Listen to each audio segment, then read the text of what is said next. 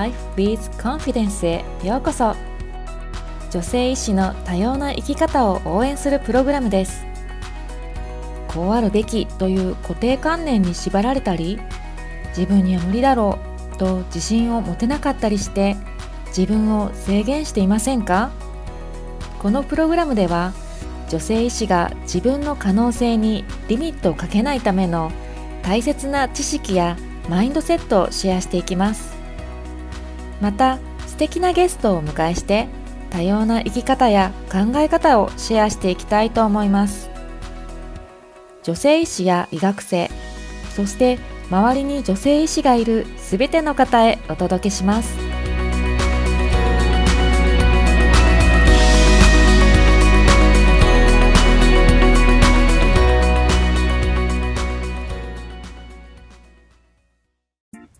Joy of Life with Confidence へようこそ。ナビゲーターのマリです。このポッドキャストを見つけて聞いてくださって本当にありがとうございます。今回は1週間配信が遅れたんですが待ってくださっていた方大変お待たせしました。もうクリスマスですよ。早いですね。ちなみにマリの家のクリスマスイブは全部オイシックス頼みです。楽ちんですね。そして年賀状はまだ何もしていません。まず、マリからの報告です。先週から女性医師のための3ヶ月のコーチングプログラム、ハーリミットレスアイデンティティクリエーション0期が始まりました。医師として女性として周りからの期待に応え続けている女性医師が本当の自分のアイデンティティを見つけて制限のない人生リミットレスライフを生きるためのプログラムです素敵な女性医師2名が参加してくれて本当に嬉しいです。これはマリがずっと温めていた夢だったんです。でもやりたいけど忙しいし、そもそも入ってくれる人なんかいないかも。もう無理だろうなと思ってたんです。それでもやると決めた瞬間から夢はただの予定になりいつの間にか始まっていたという感じで自分でもびっくりしています。参加してくれたお二人とのご縁を大事にしていきたいと思ってます。では、お待たせしました。今回のゲストは美穂さんです。美穂さんは脳外科医で2児の母でもあります。夫は循環器内科医で脳外科×循環器内科という超忙しい診療科カップルであります。美穂さんとの対談前編では美穂さんが脳外科医になったきっかけ子育て医師カップルの生活。そして医師の働き方ここが変えられるというシステムの改善ポイントについてお話ししています。ただの愚痴では終わらない。前向きな議論をしてますので性別にかかわらず全医師は必聴ですよ。では最後までお楽しみください。では、えー、今日は素敵なゲストをお呼びしています。美穂さんです。美穂さんよろしくお願いします。よろしくお願いします。では、えー、私の方から美穂さんの簡単なご紹介をさせていただきます。えー、美穂さんは、えー、脳外科医で、で、二児の母でもあります。えー、2021年から同じく医師である旦那さんの留学のためにアメリカ・ロサンゼルスで過ごされました。そして、えー、今年2022年より帰国して、また脳外科医として復帰されています。美穂さんはこれだけではなくてですね、あの、脳外科医でママっていうだけでも、おー、すごい、なんか興味あるっていう感じなんですけども、これだけではなくてですね、実は、えー、ワーママのためのブログや、あとはロサンゼルス生活に関する、えー、ブログ、さらにさらに、えー、スタンド FM やポッドキャストなどでも積極的に配信されています。美穂さん、今日はよろしくお願いします。よろしくお願いします。もし、美穂さんの方がちょっと追加でね、ご紹介があれば教えていただきたいんですけども、ありますか？そうですね。もう、あの、今、紹介いただいた通りなんですが、えっ、ー、と、二人目の出産の育休中に、ちょうど夫の留学が決まって、ロサンゼルスで生活をして、そして、まあ、本当にこの、えっ、ー、と、2022年の9月に帰国をして、復職したところという感じで、もう本当に毎日ドタバタしております。めちゃくちゃ忙しい時に、またこのポッドキャストにね、ゲスト出演出たいですって言ってくださって、本当にあの、ありがとうございます。いえ、こちらこそありがとうございます。もうその辺もぜひ聞いてみたいんですけれども、えー、実はきっかけはね、前の、えー、エピソードで私のポッドキャストに出てくださったあの、ミワさんから紹介ね、こんなすごい面白い人がいるんですと、はい、あの、紹介してくださったのが美穂さんだったんですよね。で、はい、あの、早速、このポッドキャストも出てくれるということで、嬉しく思ってます。ありがとうございます。そうちょうど美穂さんとも、ロサンゼルスにいるときに連絡を取って、うんうん。うん、で、その時に、えっ、ー、と、まあ、美穂さんが、まず、ちょっと面白い人生をしているから、その人生を聞きたいっていうのが始まりで、うん、で、私実はポッドキャストに出たんだっていうので、うんうん、わ、何これ面白いっていう感じで教えてもらいました。あ、嬉しい。なんかね、そういうふうに面白がってもらえると めちゃくちゃ嬉しいです。では、美穂さんね、あの、脳外科医になるまでの話とか、あとその、えー、脳外科医としてのスタートとか、はい、ちょっとそのあたりのキャリアの話をしていただいてもいいですか？えっ、と、まず、なぜ脳外科医になったのか。うんうん。いや、めっちゃ気になりますね。もともとは、実は脳に興味があったところから始まって、で、その脳に興味がある前には、実は人工知能に興味があったんです。なるほど。まあ自分で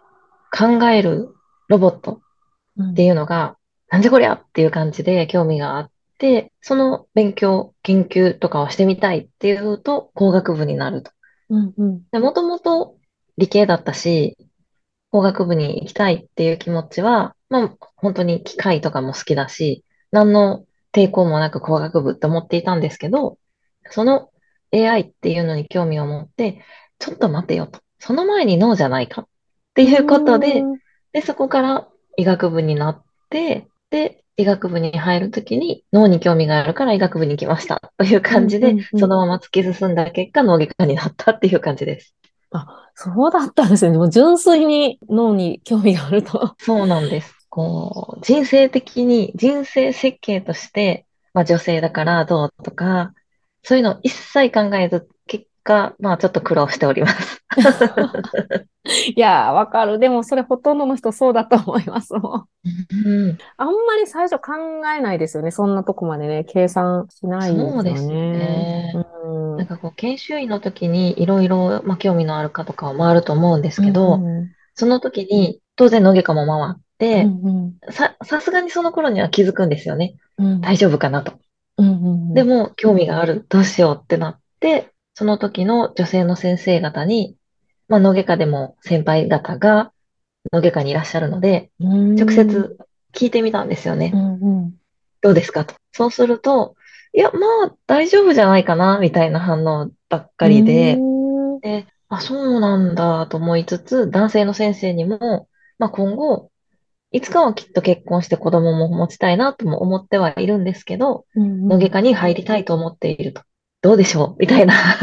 そんな質問をしてみたことがあって、まあ、全員が、いや、大丈夫じゃないっていう返事だったんですが、うんうん、今考えてみると、子持ちの女性がその当時、誰一人いなくて、なので、質問をした相手っていうのが、まあ、うんうん、独身の女性の先生だったりとか、男性の先生だったので、子育て中の方ではなかったんですよね。うんうんうんなので、そういう意味では、本当の意味では、ちょっと答えがゲットできなかったのかなっていうふうには思っています。なるほど。やっぱり少ないかったんですかね、当時の。いなかったです。あ、いなかった。ちょっとみ探した範囲ではいなかった、はい。そうですね。今私が働いている病院でも、その当時聞きに行ったところでもゼロでした。あ、そうなんだ。じゃあ、パイオニアですね。もう本当に。的なことになってるかもしれません。こう、道なき道を切り開こうとしている。ね、本当に。ちょうど30代真ん中あたりで、うんうん、そのあたりの子持ちの脳外科医っていうのが、どの病院といいますか、全国的にちらほら出てきてるような年代かなっていう感じです。やっぱりそれ以上上になってくるとかなり少ないっていう印象です。でもそれでもやっぱり脳に対する興味が上回ったっていうことそうなんですよね。うんまあ、結局、やらなかったら多分後悔しただろうなとは思ってはいます。脳の仕組みとか、まあそういう AI、自知能とか、興味と、でも実際、こう脳外科医の仕事って、まあ病気を治すとか、そっちじゃないですか。ちょっとだ、ちょっとずれ、ずれちゃうんじゃないかって心配になったんですけど、そこは大丈夫だったんですか？その通りでございまして。うんうんうん多分私が一番興味があったのは脳外科ではなくて脳科学だったんだと思うんですよね。うんで、その当時、高校生の私にはそこまで考える余裕はなく、うんうん医学部に行き、で、もう一つ私がすごく細かい作業がすごく好きなんですよ。まあ、顕微鏡での手術を見たときに、もうめちゃくちゃかっこいいってなってしまって、まあそれもあって進んだっていう感じですね。でもまあ、それは転職ですね。もうめちゃくちゃ羨ましいです。私細かい作業で ダメっていうタイプなんで、これは向いてる。すごい。ねえ、や、やれたらいいなとは思ってます。これはね、才能だと思います。もう本当に私手先が不器用で羨ましいです。うんうん。なんか、うんやっぱり細かく何かしらに没頭するのは好きですね。あなんかストレス解消にもずっと無心で刺繍をしたり、あ、無あ、心で。何かをこう作ったりっていうことをしたくなります。ああ、なるほど。じゃあ刺繍が好きな人は結構脳外科向いてるかもしれない。実際多いんじゃないかなって思います。そうなんですね。はい。それは男性、女性関わらず。ちょっと男性に刺繍が好きかあまり聞いたことは 確かに。ないんですが、そういう話になった時に、あ、私も好きですっていうような人は結構います。ああ、なるほど。それ大事ですね。自分の特性とかね、向き不向きが、うんうん そういう刺繍好きかどうかでわかる。なるほど。ありがとうございます。で、実際、えー脳外科医になって、まあ、えっと、研修医として、いろんな科を回った結果、まあ、やっぱり行かないと後悔するなっていうことうんで、の外科を選んで、で、最初のうちのいわゆる後期研修医の間っていうのは、まあ、ここに関しては、男女って本当にないと思っていて、うん特に脳外科って、まあ、寝れないとか、その緊急がバタバタするとかっていう、確かにしんどいところはあると思うんですが、じゃあ、そこで男女の差があるかって言われると、基本的にはなくて、うんしかも、まあ、脳外科って始まってしまえば、椅子に座って手術をするという、まあ、可能なので、おー、なるほど。8時間とか手術があっても、まあ、5時間ぐらい座ってるっていう気もしたりうんうんうん。するので、なので体力的に、まあ、寝れないとかが大変だとか、そこはありますが、もうなんかこう、力仕事でとか、そういう男女の差っていうのはないと思います。面白いですね。それ私全然気づかなかったけど、確かに立ってるのと、座ってるのと消耗の仕方がだいぶ全然違違う気がする。うと思います。研修医で、膵臓の手術で8時間ぐらい立ちっぱだった時、もうなんか体力的にしんどくて、でも脳外科の8時間の手術とは全然違うなって思いました。うんうんううんん、なるほど。面白い。それで、えっと、後研修医の時に、えーご結婚されたんでしたっけ？初期研修医ですね。うんうん。初期研修医が終わって結婚をして、3年目の生活が始まるんですが、3年目って一番しんどいじゃないですか。うん専門というか自分の科が決まって、まだ右も左もわからない、やることも多い、すべてに時間がかかる、でも勉強することも一番たくさんあるっていう状況で、まあ、結婚したんですが、相手も循環器だったので、まあ、忙しいかうんうんなんですよね。お互い忙しいカー同士ですそうなんですよね。ね。で、お互い緊急があるか。うんうん、な。ので、一緒に住んでいる人っていう感じでした。で 特に、お互い週2とかで、けえっと、当直が入って、緊急もあってっていうことになると、家の中で顔を合わせるのが、一緒の家に住んでるんですけど、うん本当に何日ぶり、ああ、っていうのが本当に普通にあって、うんででも正直、まあ全然平気だったというか、まあ一緒の家に住んでるから、会えるしね、みたいな。うんそんな感じで生活をしていました。なので、独身時代と何も変わらず、うんまあ、そもそも私家事がすごく大嫌いなので、うんうん結婚してから、炊飯器も買ってなかったんです。なので、平日は基本的に、そそれぞれでご飯を、まあ、病院で食べたり、ちょっと食べに、同僚と食べに行ったりしていて、えっと、土日、もし一緒に食べれる時間があったら、一緒に外食に行く。あ、いいですね、それ。そういうスタイルだったので、うん。炊飯器がいらなかったんですよね。なので、本当に一緒に住んでいるだけのパートナーでした。なるほど。それはもうお互いにそういう生活が割と望んでるというか、まあ、心地いいというか、お互い価値観的にもあったんですね。そうですね。ね。それは大事ですよ全ね。く、うんうんうん相手も忙しくて、多分相手の方が忙しくて、もうなんか、もう忙しすぎて、なんかこの人大丈夫かなって思うぐらいになってたので、そうか。まあ、そうなんでですね。私が干渉しないことは、むしろ相手には良かったのかもしれないです。うんなるほど。もう週末婚的な感じですかね、夫婦の。そうですね、本当ねに。なんか一緒の家にいるはずなのに週末婚って感じでした。うんで、その、えー時代を経て、その後はどうされたんですか？後期研修医が終わって、いわゆる、まあ、後期研修医が終わった医院っていうんですかね、うんうんになった時ぐらいに子供のことを考え始めました。うんうん専門医が、脳外科の場合は、と7年目ぐらいで取れたのかな？ちょっと記憶が怪しく、怪しいんですが、うんうん。そのあたりで子供をまあ、産むかなっていう感じなうん計画になりまして、で、結果的に子供を産んで、子供が4ヶ月の時に専門医を取ることになりました。おー。なるほど。ですので、まあ、妊娠している間に勉強をしているっていう感じでしたね。うーん。やっ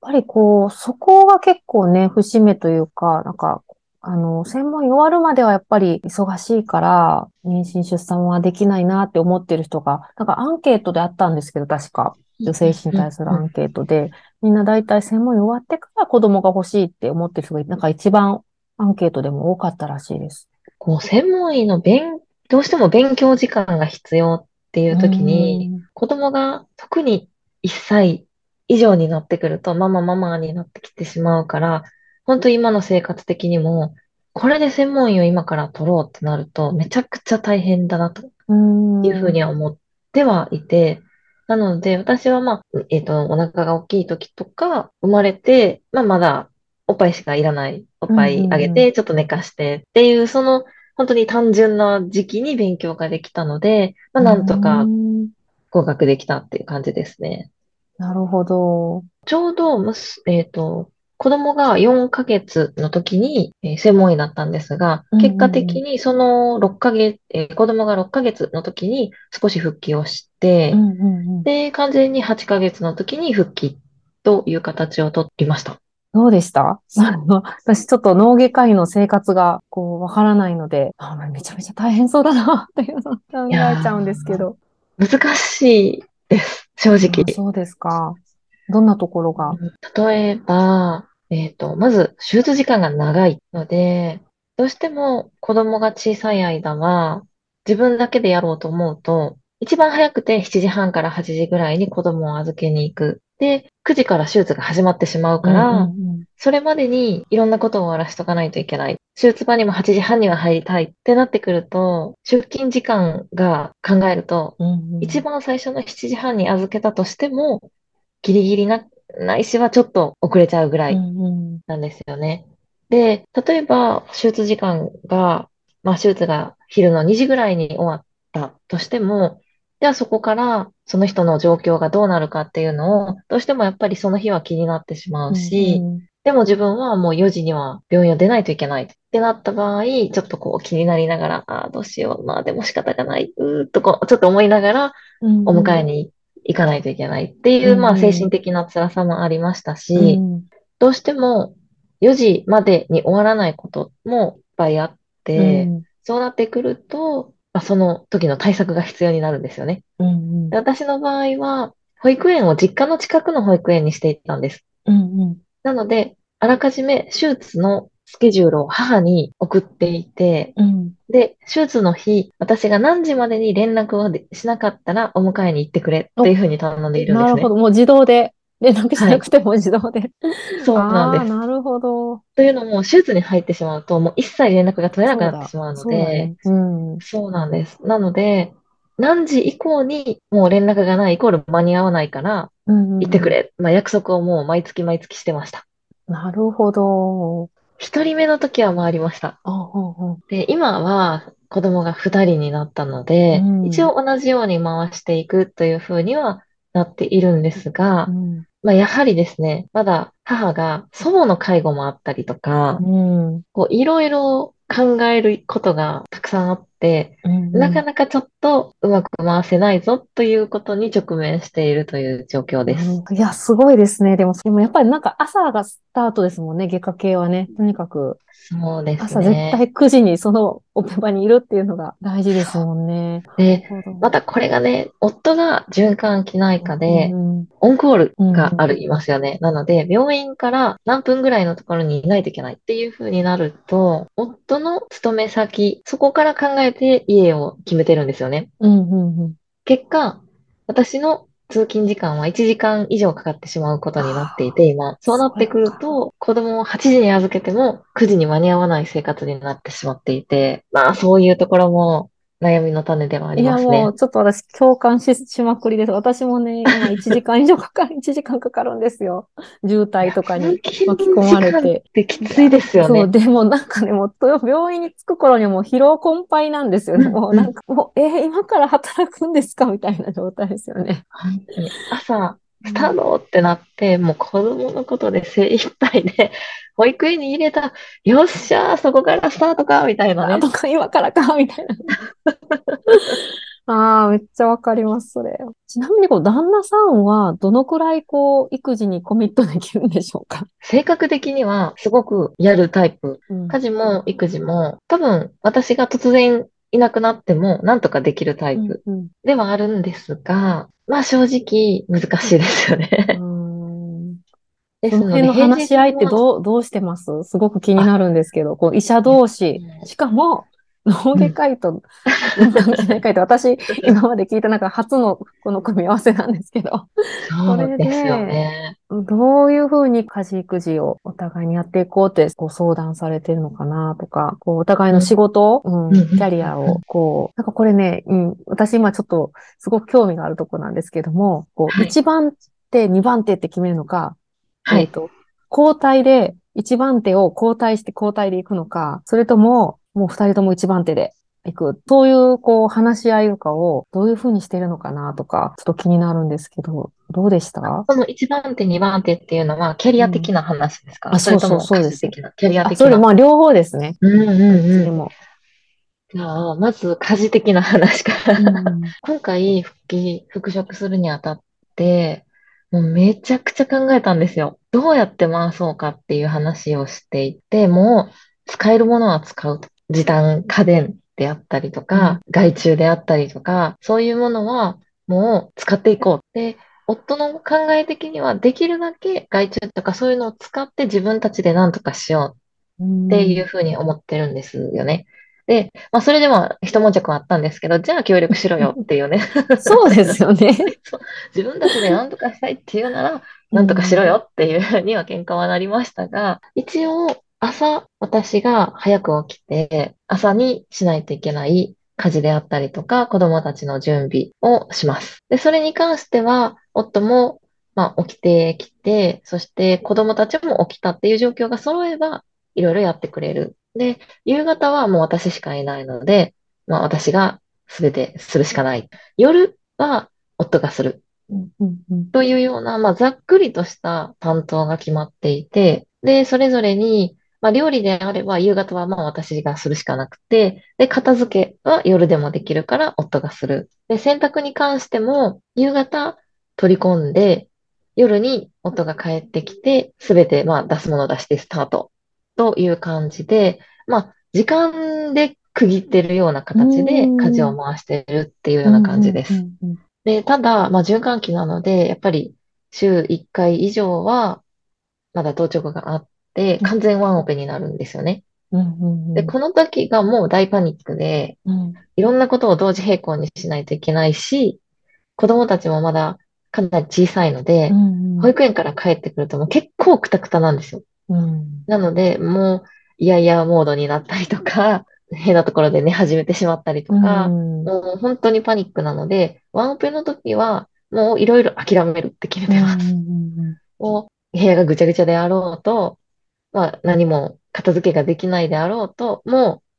う、もうこれは二人大人がいる時にする。いう割り切りをするしかもうないなと。うんどうしてもこう、イイライラして子供に当たることだけを一番避けたいっっていうふうに思っているので、まあそのあたりを気をつけてるかな。まあできてるかはわかんないですけど、っんていう感じです。で、キャリアに関しては、うんなかなか結論は出てないんですが、まずこの、うん、10年ぐらいは仕方がないという部分もありまして、夫がアクセルを踏む時期というふうに考えています。で、まあその分、二人分頑張ってねっていう感じにはなってるんですが、うん。どの、うん、区切りっていうのがいつっていうのはわかりませんが、うんうん。私がアクセルを踏む時期というのも、この何年か後、まあ10年になるのか、5年になるのかっていうのはわからないんですが、その時期に私がアクセルを踏めるということをああらかじめ夫には伝えています。その時にはちょっと、そういう家事とか育児の分担も変えようねっていう。そうですね。あそれめっちゃ大事ですよね。前もって、あらかじめ決めとく、宣言しとくっていうのも、いや、めちゃくちゃ大事だと思います。いや、でもすごい頑張ってますね、本当にい。や、まあ、どこまでできるかっていう感じなんですよね。ざっくりと、まあ40歳ぐらいまでは、うんこの状況で何ができるんだうんっていうのを探して探して、うんで、もう絞って、そこにアクセルをかけるっていうイメージです。うんうんうんうんそうなんですよね。で、もし、こういうシステムがあればいいのにとか、こういうアドバイスが、あの、あったらよかったのにとか、まあちょっと過去のことを振り返ってでも、今からでもいいんですけども、こういうこと前もって教えてくれたらよかったのにとか、うん。まあ、いろんななんか、もうちょっとこここうできるんじゃないとか、この、うん。もう、もう、女性はもうね、もう十分頑張ってるじゃないですか。でも、私に、女性誌ね、これ以上頑張れっていうのはもう間違ってて、もう限界超えて頑張ってるから、やっぱり、あと改善するのって、周りっていうか、他の周りじゃないか。かって思ってるんですよね。私たちはもう本当に頑張りすぎてるので、なので、美穂さんから見て、過去でも、まあこれからでもいいんですけど、ちょっとこういうシステムとか、こういうアドバイスとか欲しいよねとか、ちょっとその辺、ぜひ教えてもらいたいです。そう過去を振り返ると、うんうん。先ほど言ったように、こう女性でも大丈夫ですかっていう質問って、うん。今でも学生さんにされたりとか、研修医の先生にされたりとかするんですよね。うんで、ちょっとこう周りにこう目を 向けながら、こっそりねって女性の医師であったりとか、学生さんには言うんですけど、女性だからといって何かしらということはないけれど、子供ができた場合には大きく変わるよっていうことを伝えていて、うんうんで、これは私は最初から知りたかったなっていうところで、子育ての期間と、特に脳外科の場合は、子育ての期間と、えっと、外科の修行の時期がもう丸かぶりしているよと。うんなので、ここを子育てをメインで自分がする立場になる場合は、まあ男女と言わず、子育てをメインにするんであれば、正直同じようには歩めないうんと、もうこれははっきり言ってほしかったです。なるほど。いや、でもね、これ本当になんか人間ってまあ 生き物だから、生物だから、出産、妊娠出産の時期は、それはちょっとね、なかなかずらすの難しいと思うんですよ。で、やっぱり遅くなると、私は遅かった人ですけども、遅くなるともう本当大変。もうそもそも私は、あの、前のエピソードでも話したんだけど、不妊治療でもめちゃくちゃ。苦労したので、はいそう。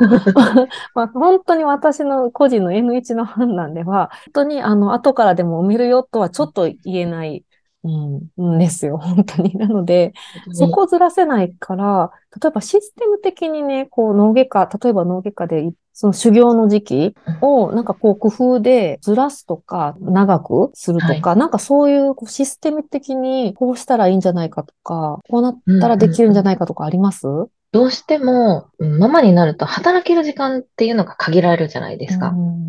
もう物理的にそれは制限があるので、ただ、脳外科にも長い手術もあれば、短い手術もあったり、まあ、やっぱり、ある程度、短い長いはあるんですよね。なので、まあ、そこは当然、どうしても選ぶのは長くないものを選ぶということにはなると思うんですが、じゃあそれをママジョイに優先的に当てろっていうのは、またそれも違うと思うんですよね。そこがちょっとまあ難しいところで、で、まあ、システム的なことを言うと、そういう限られた時間しか働けない人には、あるジャンルだけを絞って当てるというふうにした方がいいというふうに思っていて、まあ、具体的にどういうことかっていうと、脳外科って、脳外科一言で言っても、緊急のいわゆる脳血管障害って言われる、えっ、ー、と、ものであるとか、まあ、長い手術が多い脳腫瘍であったりとか、あとは小児であったりとか、機能外科って言って転換であったりとか、電極を入れるとかっていう手術、いろんなものがあるので、それを網羅的にやっぱり修行の時はしないといけない。で、勉強する必要はあるとは思うんですけど、それをいろんなジャンルのものをこう、どんどんどんどんやるっていうのではなくて、まずこのジャンルで、今、特にママジョイの間は、このジャンルだったらなんとかできるよね。手術もそんな長くないものが多いしねっていうので、そのジャンルをメインにしていくっていうシステムがあるといいのかなっていうふうに思うんですよね。で、あとはシステム的に私これもずっと思ってるんですけど、うんうん、こう、ママジョイが例えば9時とかまあ10時4時とかで働けるとするじゃないですか。そうしたら、その間っていうのはママ女医もいるし、えっ、と、独身の女性の方もいるし、男性もいるんですよね。でも、夕方以降になると、このママ女医がいなくなっちゃう。じゃあ、そもそも、この入れる時期を他の人をちょっと減らして、夕方にずらしといてくれれば、戦力としてママ女医も昼に働けるし、その次の人にバトンタッチするのがそもそもそれが当たり前のことであれば、すいません、ちょっとバトンタッチでっていうのもなくなるし、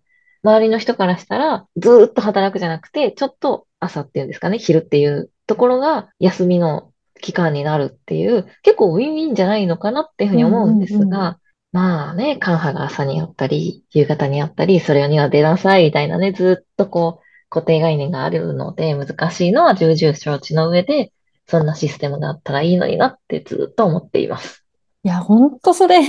ほんとそれですよ、本当に。あもう本当にいいアイデアだし、やろうと思えばできるんじゃないかなって思いますね。本当本当美穂さんの言う通りだと思います。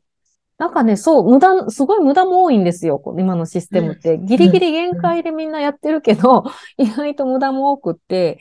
必要以上に人がいる時間もあったりとか。そうね。そうで、最終的にまあシフト制みたいな感じになるのかな、もう多分、10年、20年先にはもうすべてのかシフト制になってるんじゃないかって、私はこう予想してるんですけれども、でもそれまでだいぶ時間がかかるかなとは思うんですけども、多分最終的にはそれしかないんじゃないかなって。そうですよね。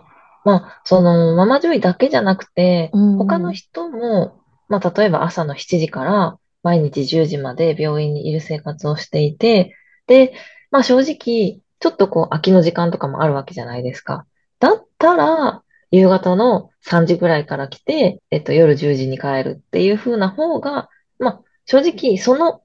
先生の家族も嬉しいし、うんうんうん、そのシステムさえちゃんと確立できたら、結構ウィンな人の方が多いのになって思うんですよね。思います、思います。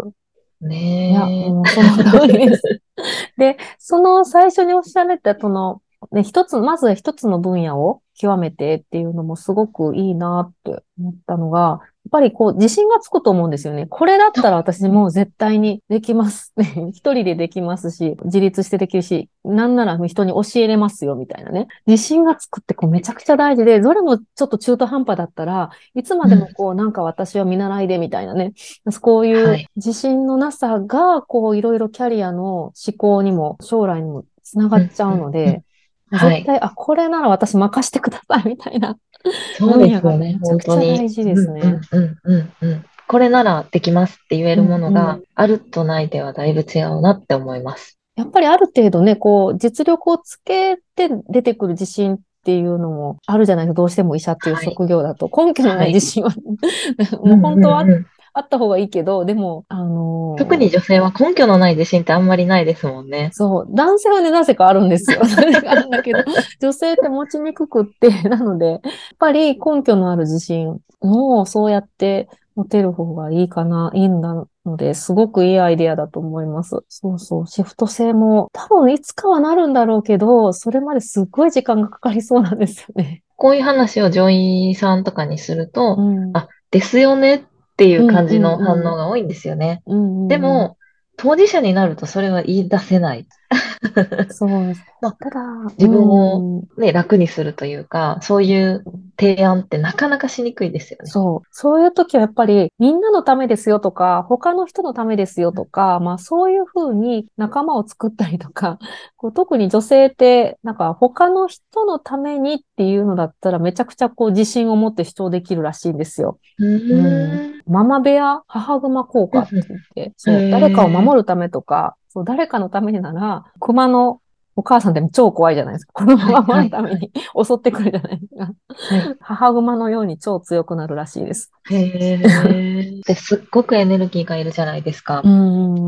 だから、こう、そこまで頑張れるガッツがあるかなって言われると、まあなーってなっちゃいますよね。そうなんですよね。なんかやっぱり仲間を作るのすごい大事ですね。今こうやってちょっと水面下で話してますけど、水面下じゃないか。なんかね、もっと表立ってこういっぱい仲間がいるといいなーって思いますね。強く思います。美穂さんとの対談前編いかがでしたか？美穂さんが先の生活のことは考えず脳が好きだから脳外科を選んだと言ってましたがこれめちゃくちゃ大事だと思うんです。自分の夢を制限せず可能か不可能かなんてとりあえず考えずに飛び込むこと。そこで壁にぶつかったらどう乗り越えるかをみんなで考えればいいのかなと思います。ここで働き方に関するマリのぶっちゃけ心の声です。例えば当直なんですけど当直ありきで話を進めちゃうと本当に当直がこの世からなくならないんじゃないかと思ってます。当直は男性医師にとっても苦痛だしもうなんなら全人類にとって苦痛です。そもそも24時間連続で働くとか疲労と眠気で明らかに患者さんにとっては危険すぎだと思います。シフト制にするには、まあ、医療の集約化っていうのは絶対条件になってくるとは思います。もちろんもうすごく大変な改革なんですけどなぜシフト制が前提で話が進まないのか。これみんな無意識なんじゃないかなと思うんですが結構ね当直が医師を分断させるための踏み絵になってるんじゃないかと思うんです。どういう意味かというと本当は当直したくないですっていうこう書かれたこう踏み絵があってその踏み絵を踏んだものだけがよしよしお前はこっち側の人間だなと迎え入れられてでその踏み絵が踏めない人はお前は中途半端だから本物の石じゃないとこう分断させるんですよね。できる人できない人ででそういうふうに分断させてお互いを争わせている方が支配しやすいんですよ。現状、えー当直できる石できない石をこういうふうに分断されているっていうことはこう例えばですねこう昔の、えー農民がですね「オラの村の年貢の方が重い」とか「いやいやうちの村の年貢の方が重い」とかですねでこう村同士で争ってるようなもんなんですよね。でそうじゃなくってこうみんなで団結してこう重い年貢を課してくるお代官様にこう年貢を年貢なくせとか当直なくせみたいな感じで百姓一揆を起こさないといけないんですよ。一日でも早くこうシフト制にするつもりで議議論をしないとこのままだと10年先20年先も当直できるできないで揉めている気がします熱く語ってしまいましたが一言で言うとウィンウィンの関係で、まあみんなで幸せになろうよという話でしたでは次回お楽しみにメリークリスマス and Happy New Year! 来年もよろしくお願いします。